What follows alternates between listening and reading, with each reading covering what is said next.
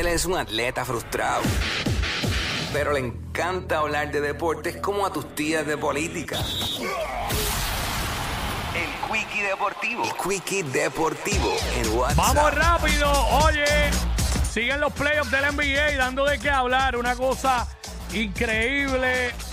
Eh, óyeme, anoche varios juegos eh, se dieron a otro nivel. Eh, anoche Boston volvió y ganó. Boston volvió y ganó. 119 a 106. Atlanta domina la serie 2 a 0. Cleveland se ganó los Knicks 107 a 90. Los Knicks de Raúl de León. Nuestro compañero de aquí del departamento de ventas que debe estar llorando ahora mismo en la oficina. 107 a 90. Así que el pésame para Raúl eh, por ese juego de anoche. Eh, Phoenix se ganó a Cleveland 123 a 109. La serie se empata y esta noche eh, los Lakers y Memphis. Era tempranito ese juego. Lo puedo ver que yo madrugo. A las 7 y media de la noche TNT, Lakers y Memphis. 1 a 0 la serie a favor de los Lakers. Miami vis- visitando a Milwaukee. A las 9 en NBA TV.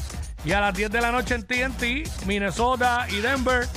Eh, eso es la que hay para esta noche. El BCN, el BCN, la liga más dura del Caribe. Obviamente eh, hubo acción anoche. Vi el juego de Santurce y Bayamón en Bayamón. Bayamón se ganó cómodamente a Santurce luego de una primera mitad que Santurce le jugó súper bien. Pero obviamente el dominio de Bayamón, 85 a 67.